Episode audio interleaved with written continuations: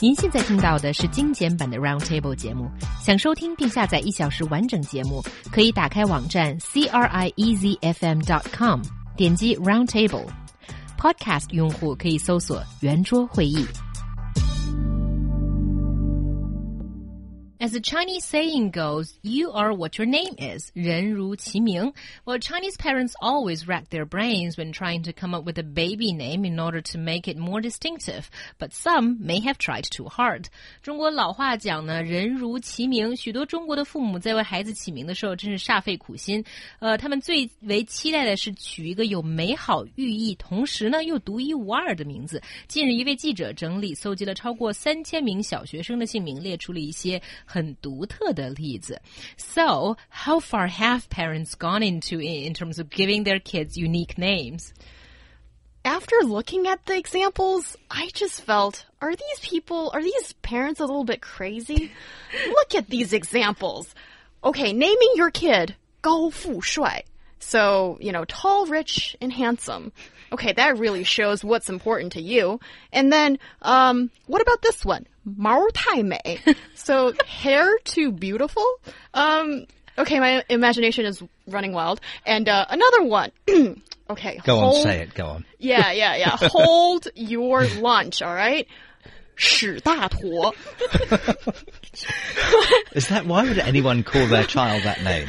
Um, you know, I mean, it could be a very serious name. You Are know, you going to say what it is in English? Um, why don't you do that, Mark? Big pile of poop.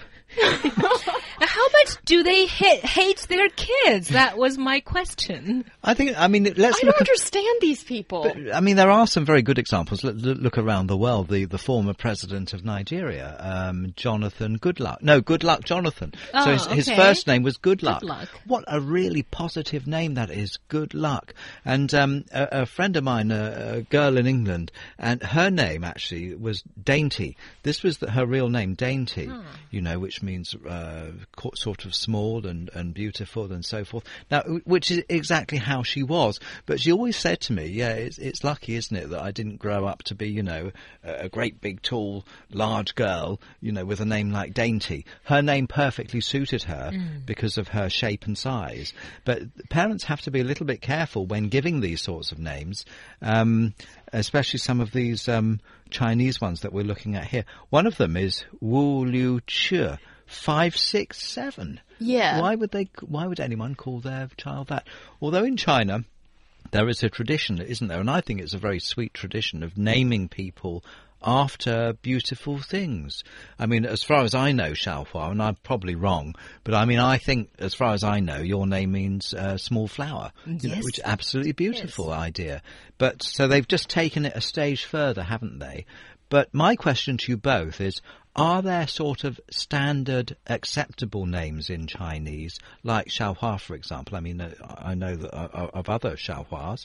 Um, and then, so are, is there, say, like 50 names which are thought of as acceptable, and then these other new ones that are considered to be a bit unacceptable? Well, I think the acceptable ones are definitely more than just 50. I think you know, you, you see it and you know it. Like Xiaohua, her name has actually appeared in my composition uh, homework in primary school many times. Yes, because it's such a common and banal name. Well, but but, well, maybe to your ears, but not to mine.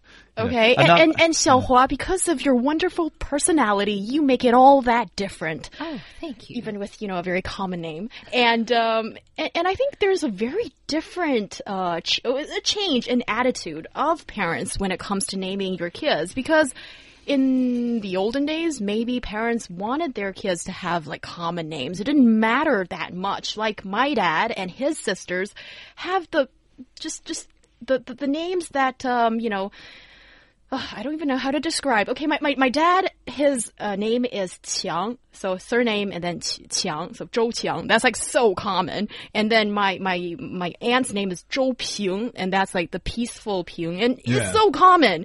And You I- say it's common. Any name which in pinyin contains a Z or Z, to my foreign ears, is extremely exotic. That's Young. because you cannot pronounce it well enough. Thank you. Do you know, in Iceland, um, it's illegal to name your child uh, any name that's not on a government list. And there was a court case last year about this because some parents wanted to name their child something creative, and they were told that they couldn't. It, it was refused by the government um, registry office. Yeah, and then how things have changed in China as parents decided that I want my kid's name to be as unique as possible. Mm. And then I think some people have gone a bit too far, as Yeah. with the uh, examples we've given here. But do you know, a, a, a former colleague of ours, and I won't say his name, but he had a very unusual character in his name. And whenever we went on some assignment for the radio station, we had to fly to some other city. We'd be at the airport. I would check in, no problem, and Mark Griffiths, and and then he would check in. And then because of his unusual character, he would have to go somewhere else. Every time he'd have to go somewhere else for confirmation of his special character. And he said that his parents wanted him to have a unique name, but in fact it turned out to be a bit of an inconvenience for him in later life. Yeah, I see. So something can be too unique. But, you know, I was also thinking of this whole trend that Chinese parents have of picking out unique and distinctive names. Is it only China, though? Because I think in the US or UK, you know, at least you see these uh, celebrities giving the most just weird Yeah. and, and strange names to their kids. So is it also true that, you know, uh, Western parents also want their kids to have strange and unusual names? Well, I, I think uh, I think it is true, yes, and, and there are examples from rock stars.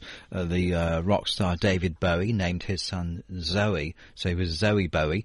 The boy later changed the name to something a bit more sensible. There was an there was an American rock star called Frank Zappa. He named his son Moon Unit, like it was terrible. Moon units, like it's some sort of moon base or something like that. So, and then recently we've had other uh, uh, film stars calling their children things like Apple and you know, Moses. They- They're actually uh, brothers well, and sisters. Is Michael of- Jackson's son called Prince? Yes, and Yeah. okay, well, you know, if it's Michael Jackson and it's his son, it- he is a prince, okay? Okay. and and uh, his son, his daughter's name is Paris. That's a little bit Yeah. strange. And When you get Paris Hilton, Paris Hilton. No, but you say there's Paris Hilton as though that's normal. It really isn't. It's really very, very unusual.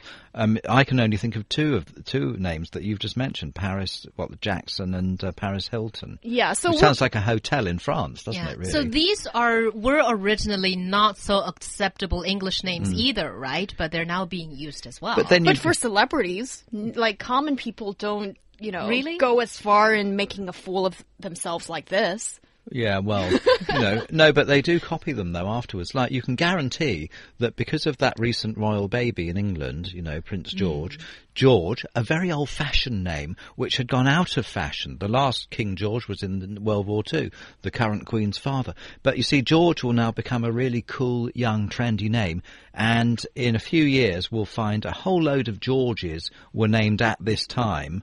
Um, Charlotte Yeah. is the is the girl, right? The Yeah. the princess. Uh, so there'll be George and Charlotte will become very common names in Britain in the future. Twenty years from now, you won't be able to move for seeing people called George and Charlotte. Yes, I can see that happening. And I think for these Chinese parents, when you're trying to name your kid, isn't it a priority to keep in mind that, first of all, you want it to be uh, not too difficult for a challenge for the little kid to learn how to write his or her name. Hmm. Second of all, not being made fun of at the playground as Well, the kid grow up. You know, the American former boxer George Foreman, who has six children, boys and girls, called them all George Foreman. They're all called that name They're, they're looking both totally stunned by that. Yeah, boys and girls, they're all called George Foreman. and interesting. And in Is that- China, if that's wrong, by the way, I do apologise to the, the children of George Foreman, Oh. but I think it's true. Yeah, I think sometimes, you know, uh, girls and boys' names are interchangeable. But look at this. There is a very eye-catching one that uh, is 谢主隆恩. Someone named their kids after that, which means thanks, your Majesty, for your great mercy. and actually, that boy's sister was named Xie Zulong, uh, which basically means the same thing, a little bit of difference. So there you go. There's a Chinese version of that. Imagine too. the teacher having to say that to that kid. Thank yeah. you, Your Majesty, for your great mercy. Every time.